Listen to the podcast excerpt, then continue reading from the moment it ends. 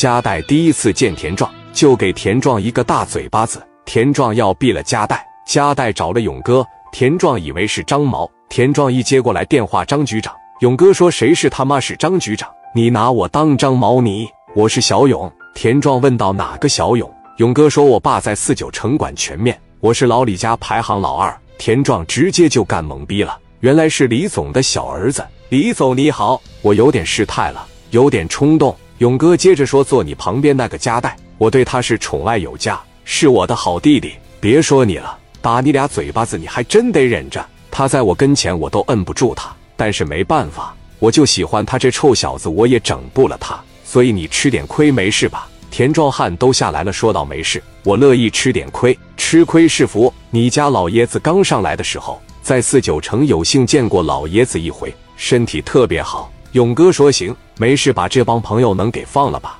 没啥疑问吧？田壮回道行，不委屈那俩嘴巴子算啥？老爷们皮糙肉厚，我能挺住。勇哥说：“有机会我去到北京，带我家带弟弟跟你一块吃饭。”田壮立马一说：“勇哥真的呀？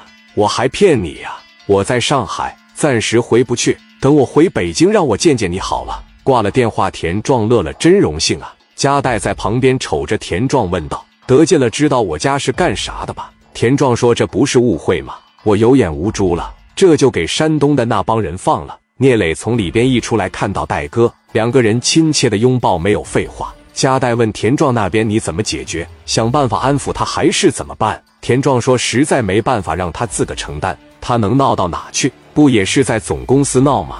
我现在知道你跟小勇哥是咋回事了。秦辉那边让他撞南墙，就知道怎么回事了。加代问聂磊兄弟是办完了吗？聂磊说是没办完，我得回去带个宝贝走。于是加代。聂磊俩人组合重新返回了天上人间，在路上时，田壮就给秦辉打了电话：“你好，壮哥，怎么了？钱啥的你可千万别忘了。”田壮说：“现在已经不是钱的事了。”聂磊从深圳找了一个摆事的人，打个电话把事摆了。我现在把人放了，你也稍微放一放。不是田处，你怎么能这样呢？